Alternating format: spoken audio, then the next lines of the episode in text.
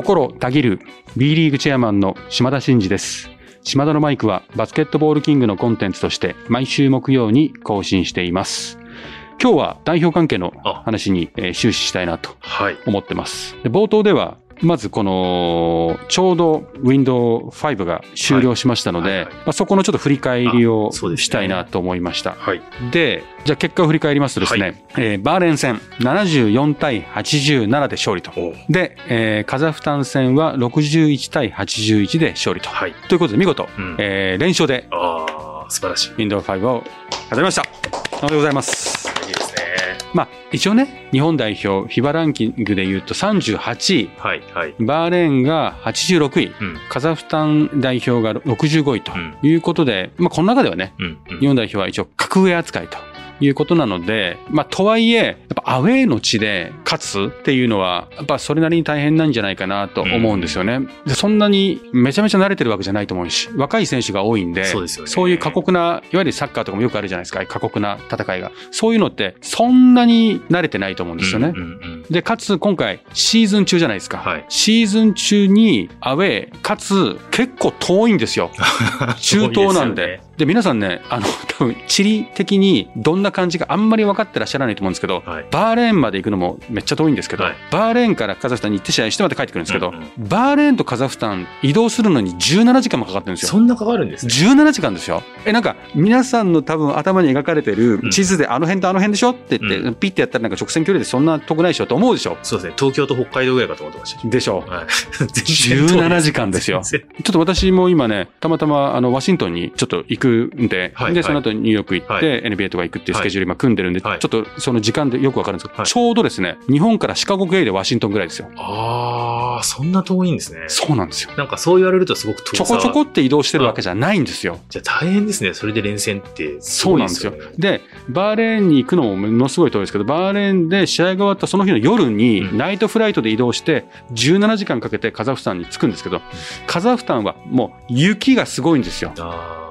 めちゃめちゃ寒いんですよ。気温差がすごいとは書いてありましたよね。なんか。で、そこで戦って帰ってきたということで、まあ、本当に食事も、その環境も、その気候も、で、かつ、まあ、タフなね、シチュエーションで、まあ、しっかり帰ってきたっていうのは、本当素晴らしいと思いますね。代表戦自体を割と、まあもちろんそのランキングの差はあると思うんですけど、なんか安心してこう見れるようになったというかですね、うん。ちょっとこう格上感みたいなっていうのが、なんかやっぱ見えてくるようになったなっていうのは、なんとかやっぱり試合見てて感じる部分はありましたね。そうですよね。えまあ、そういう状況の中で戦ってきて、結果を出したっていうのは、まあ、よく頑張ったなと。思いますね。よく頑張ったっていうことですね。で、やっぱり、今の代表って若いじゃないですか。はい。で、若い選手がこういう経験を積むっていうのはすごくいいし、うん。まあ、私もノートとかでも書いたんですけど、日替わりで、うん。こう、ヒーローが変わってくるみたいなのはう、んすごくいいなって、バーレーン戦でもう張本選手がもう。オンファイヤーしたじゃないですか。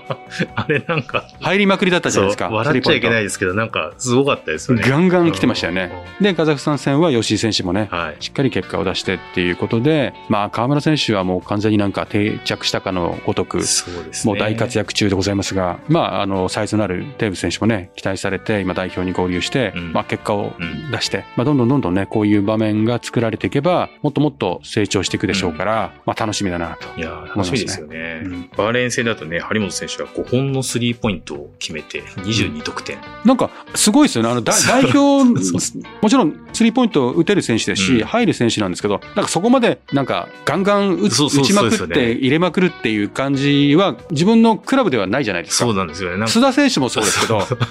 そんなに打ってなかっね、たのに、代表でも、うん打ちまくり、入りまくりで、クラブでも今打ちまくりとうんいう感じで、なんか代表に来てなんか違った一面を出してくれるところが結構見れてますよね。すごくこう自信とかを引き出してくれる部分うんまあトムでしょうねそこはねのかもしれないですよね。ねのなんかあの画面越しにこう自信満々な張本選手の姿を見てるとなんか、嬉しくなりましたって思いましたね。ものすごい嬉しくなりました。はい。ということでですね、トムからも LINE が来ましたけど、めちゃめちゃ寒いですと。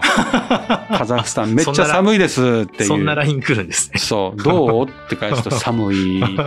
でも選手たちは暑いって。まあ、そんな、まあ私に優しい、うんえーショートメールあをやっていただけてるんですけども。はい。ということで、はい今日はですね、そんな代表戦からの、えー日本代表の強化について、おちょっと本編では触れたいなと思いますんで、どうぞよろしくお願いいたします。はい。それでは、島田のマイク、スタートです。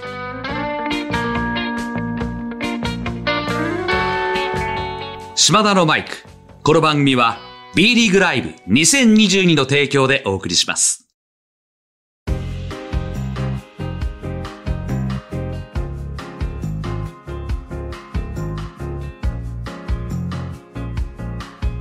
はい、えー、ということでですね、実は男子代表強化委員会というものを立ち上げたんですよ。はい。まあ唐突ですけども。うん。強化委員会はい。もうすでにね、はい、JBA の理事会の後に、うん、あの、メディアの皆様に話をしてるんで、記事でもね、うん、一部出てるところがありますけども、はい、これそもそも何でしょうかということなんです。うん、で、もともとこういう委員会の必要性っていうのは、どっから生まれたかというと、将来構想があるじゃないですか、ベリーグ。はいはいはい、2026年ね。はい、で、その2026年の B リーグっていうものは、もちろん事業的に盛り上がっていかなきゃいけないっていうものはありつつも、うん、いわゆる日本代表の強化、うん、まあ、強化に資するリーグじゃないとダメだよねっていうことを、この番組でも言ったかもしれませんけど、各クラブの皆様とか理事会でもコンセンサスを取ってそうだねということでなってますと。じゃあ、日本代表の強化に資する、いわゆるルール、はい、オンザコートのルールとかですね、はいはいはい、そういう様々なルールを決めていくときに B リーグだけで独自に決めていくんでいいのだろうかと。うんうんうん JBA の強化方針からの、うんうん、じゃあ、それを実現するためにどうあるべきかっていう考え方がないといけないんじゃないかというところになって、はい、じゃあ、JBA の強化方針と B リーグのレギュレーションのうまいことこう突合していかなきゃいけないってなった時に、そういうことをちゃんとしっかり、まあなんとなくこう会話すればできるんですけど、うんうん、ちゃんとしっかり詰めていくためには、そういう機能があった方がいいよねということで、うん、男子代表強化検討委員会というものができました。もともと JBA のその強化の現場には技術委員会とかね、まあ、東野さんとか、いわゆるどの選手を選ぶとか、どのヘッドコーチを選ぶとか、もう少しバスケの本丸の部分のところの機能はあるんですが、どちらかというとこっちはその仕組みとか、ルールとか、そういったもので強くするためにいかに寄与していく、貢献していくかっていうことをこう話し合われる。仕組みとして日本代表を強くしていくための、まあ、組織というか機関みたいな、そうですね。まあ、日本代表が強くなるためのサポートする上で何ができるんでしょうか、議論をしていく場。まあ、もともとのそのコンセプトは、将来構想に向けたルール作りにちゃんとそのエッセンスを入れていきたいねっていうところから始まったんですけども、はいはい、実はそれを考えてると、もうやっぱりこう、なんかそこだけとか、うん、ここだけとか、うん、部分最適みたいな議論してると、やっぱりよくわかんないんですよ。なのでちゃんと責任を持って男子代表の強化を強くするっていうことに対して、こう方眼的に取り組んでいくっていう機能があった方がいいねっていうことで、こういう機能が立ち上がりましたと。で、そういう流れで来ましたと。はいはいはい、なので、ここで今後話し合われていくことは、短期的なこと、うん、中期的なこと、長期的なこともありますと。まあ、中期的なことで多分2026年の将来構想の時に、B リーグのそのルールがどうあるべきかっていうことを議論されると。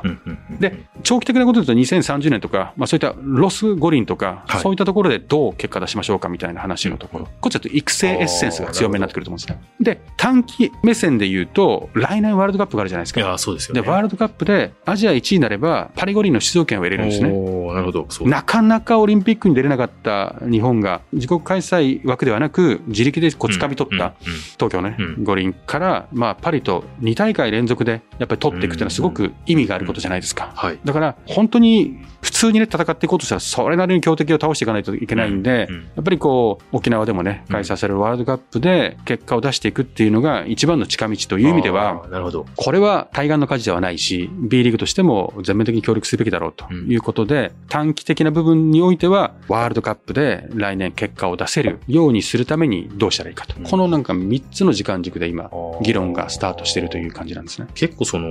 統括競技団体とリーグがそんなに密接にオフィシャルな場を設けてそういうことを議論していくって結構画期的なお話なのかなと思うんですけど、あんまり聞かないですよね。これはね、よくぞ言ってくれました。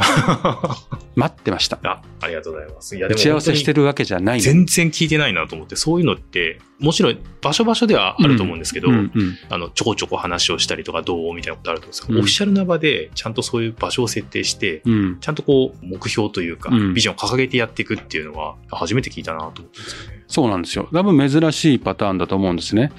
ですんで、なんか JBA の論理とかね、うんうん、B リーグの論理って結構そのオールバスケという言い方をしてますけども、こう垣根が他の競技団体に比べたら低い業界であって、も、とはいえやっぱりちっちゃいセクショナリズムというか、はいはい、いうものってやっぱ当然あるわけですよね。うん、でもそういうところのちっちゃい感覚のズレが、まあ結果大きな問題であったりとか、うん、こう大きなものを動かすことの弊害になったりとか、いうことってまあ組織よくありますよね。はいはい、だからやっぱりこう一つの箱の中にみんなとさっと入れた方がいいんですよ、こういうのって。うん、だからトライしてみて意外とすんなりいけたんですけども、で、できましたと。で、たまたま今回短期的なことと中期的なこともそうなんですけど、大きいのはよく議論になります。スケジュールとかありますよね。ああ、そうですよね。要は代表強化に当てる時間がないじゃんとか、スケジュールがタイトすぎて怪我人が多いんじゃないのとか、なかなかハードすぎるよねとかね、選手たちのってね、負担が大きいよねとかね。まあもちろん、その、あとクラブのじゃあ試合数を減らすって言ったらクラブの経営が厳しくなっちゃうと、結果選手たちも不利益を被るわけだし、ファンの皆様も楽しむ場面が減るしとか、結局正解なんてないんですよ。ああ、そうですよね。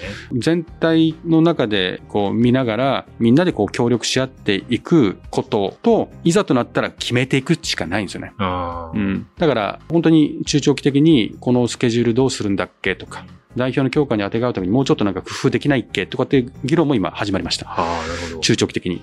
で、短期的にはもう試合日程が組まれてたりするじゃないですか。あもう近いところはそうですよね。うん。だから、決まってるところは難しいところありますけど、うん、まあその中でも、まあ本当に今回 ESL がね、たまたまちょっとスケジュールが変わったりとかしたんで、うん、ああいったところでなんとか代表の強化使えないかとか、うん、今細かいこともやってるって感じですかね。うんうんうんその結構競技強化っていうことと、うん、いわゆるビジネスサイドだと、うん、さっきおっしゃったみたいにその利益がまあちょっと相反しちゃう部分ってどうしてもあるじゃないですか。うん、そこをこの舵取りしていかなきゃいけないっていうところっていうと、はい、なんかどういうお気持ちですかいや難しいのはもちろんあると思うんですけど。よくぞ聞いてくれました。申し遅れましたけども、はい、この委員会の 委員長を仰せつかりました。島田でございます。自己紹介遅いな。自己紹介。めちゃめちゃ遅いですけど、実はこの、えー、委員会の委員長になりました。はいはい、で、クラブの代表とか GM とかヘッドコーチとか選んで、うん、あと JBA の強化のメンバーとか、こう、その委員会のメンバーはいて、で、それの、まあ、一応委員長ということで、うん、まあ、なんでそもそも私が委員長なのかと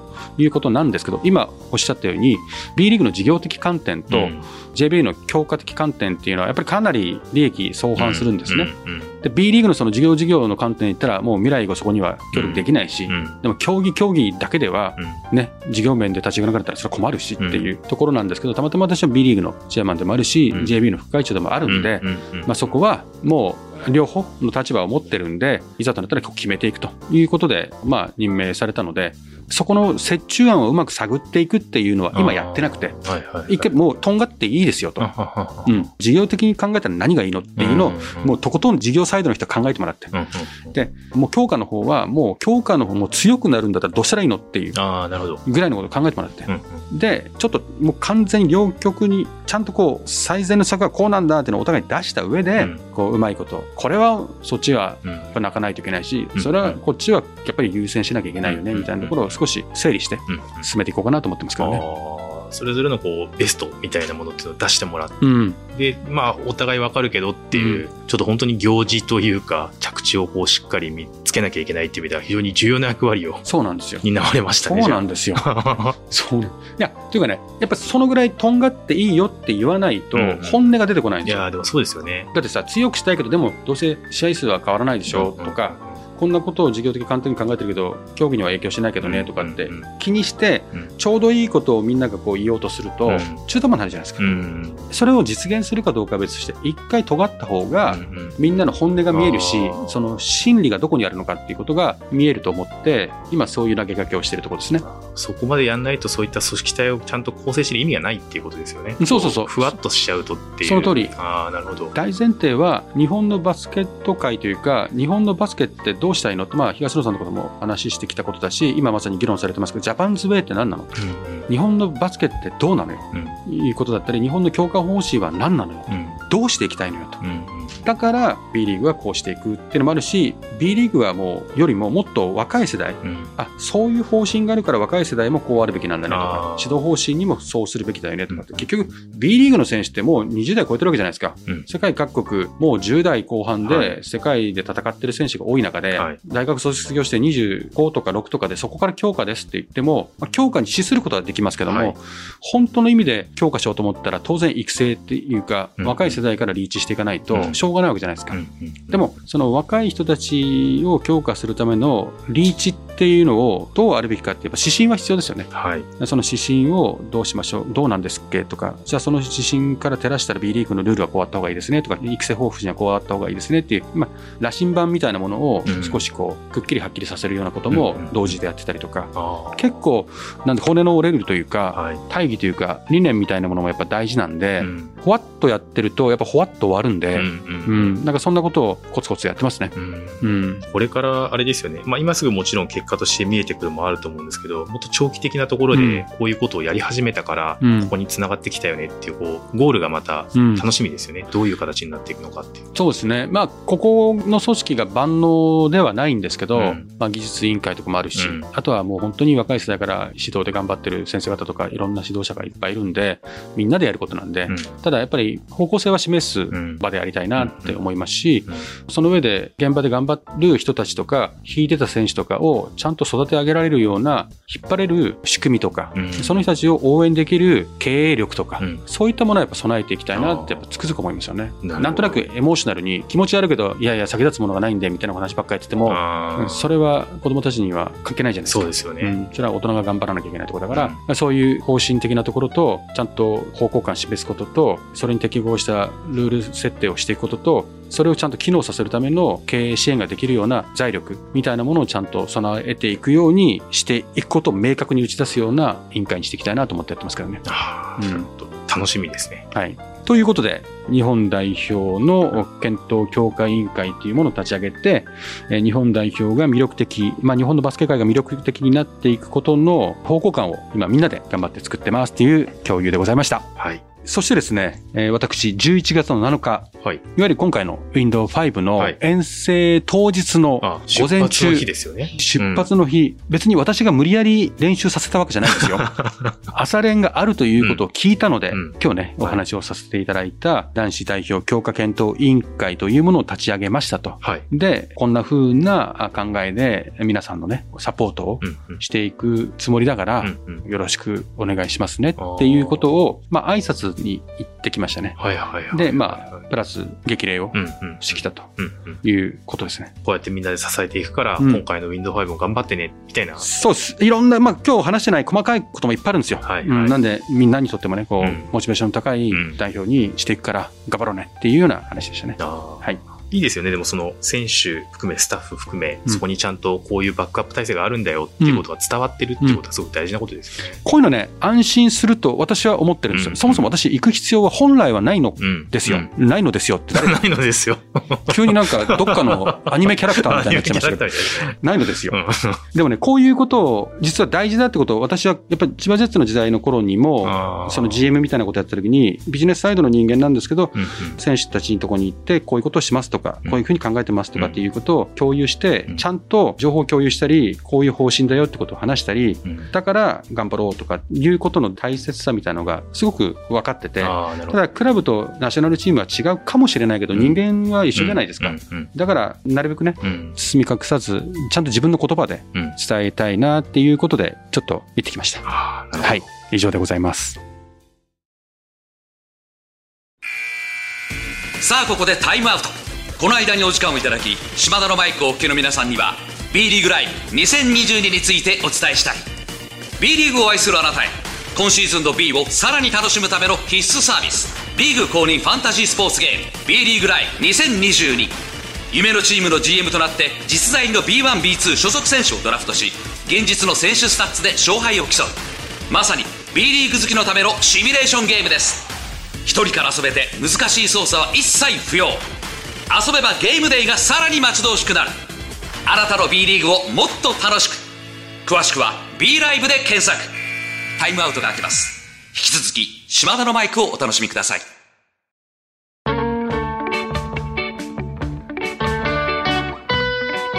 島田のマイク。この番組は B リーグライブ2022の提供でお送りしました。そろそろエンディングの時間です。島田のマイクでは、リスナーのあなたからのメッセージを受け付け中です。私への質問、企画のリクエスト、お悩み相談、暗算祈願、何でも構いません。番組で紹介させていただいた方には、島田のマイクオリジナルステッカーを差し上げています。宛先は概要欄に載せています。あなたからのお便り、お待ちしております。ということで、代表とかね、こういう、なんかね、話になると熱くなりますね。そうですね。結構しっかり思いが。こういうことはね、本当にこの番組5回ぐらい言ってると思いますけど、うんやっぱり負けず嫌いなんですよ。なるほど。負けたくないんですよね。うん、だから、日本代表に何らかの形で関わってる以上、負けたくないんですよ。戦うのは選手たちですけど、はい、彼らが強くなるための、我らができるね、サポートはしっかりやっていきたいなってことで、なるほど。改めて思いました。いや、たぎってましたね。あ、たぎってましたね。心をたぎる島田真二になってましたね。なってましたね。ありがとうございます。はい、ということで、えー、バスケ界、勝手に流行語大賞、集計終了まで、実は残りわずかなんです。ああ、そうですね。皆さんやってくれてますかね？もう、もしかしたら投票された方もね、たくさんいらっしゃるたくさんいらっしゃると思いますけど、うん、えー、締め切りは11月の28日までとなっていますので、まだご参加いただいてない方には、ぜひご参加をいただきたいと思います。はい、えー、それでは、島田のマイク、ここまでのお相手は、心たぎる、B リーグチェアマンの島田真二でした。また来週。